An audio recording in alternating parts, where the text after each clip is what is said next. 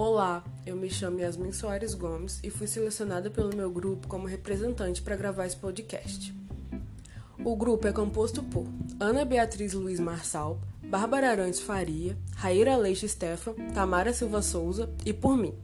Nós somos estudantes matriculados no curso de nutrição da UFJF na disciplina de avaliação nutricional 1. Esse podcast está sendo gravado como uma avaliação no ano de 2021. Destaco além disso que as referências bibliográficas irão constar em um arquivo adicional.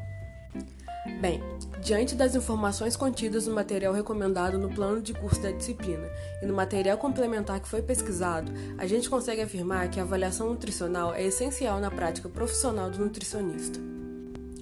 Pois trata-se de uma ferramenta capaz de identificar diversos distúrbios e riscos nutricionais, e além disso, consegue mensurar a gravidade dos distúrbios identificados e, assim, consegue se traçar condutas nutricionais que vão possibilitar a recuperação ou manutenção adequada do estado de saúde do paciente. É importante frisar também que a avaliação nutricional é o primeiro passo no tratamento de qualquer alteração nutricional. O monitoramento do paciente através da avaliação nutricional é muito importante para acompanhar as respostas do indivíduo às intervenções nutricionais que forem aplicadas.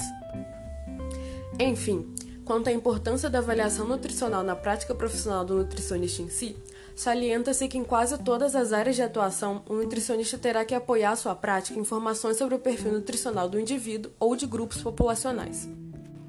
Assim, avaliar o estado nutricional de um indivíduo ou de uma coletividade é um instrumento importante no processo de trabalho do nutricionista nas diversas áreas de atuação. Destaca-se, além disso, que o nutricionista deve estar sempre muito bem preparado, com informações atualizadas e ter segurança na utilização e interpretação dos variados métodos de avaliação nutricional. Por fim, eu quero agradecer aos ouvintes do podcast. Muito obrigada e até o próximo.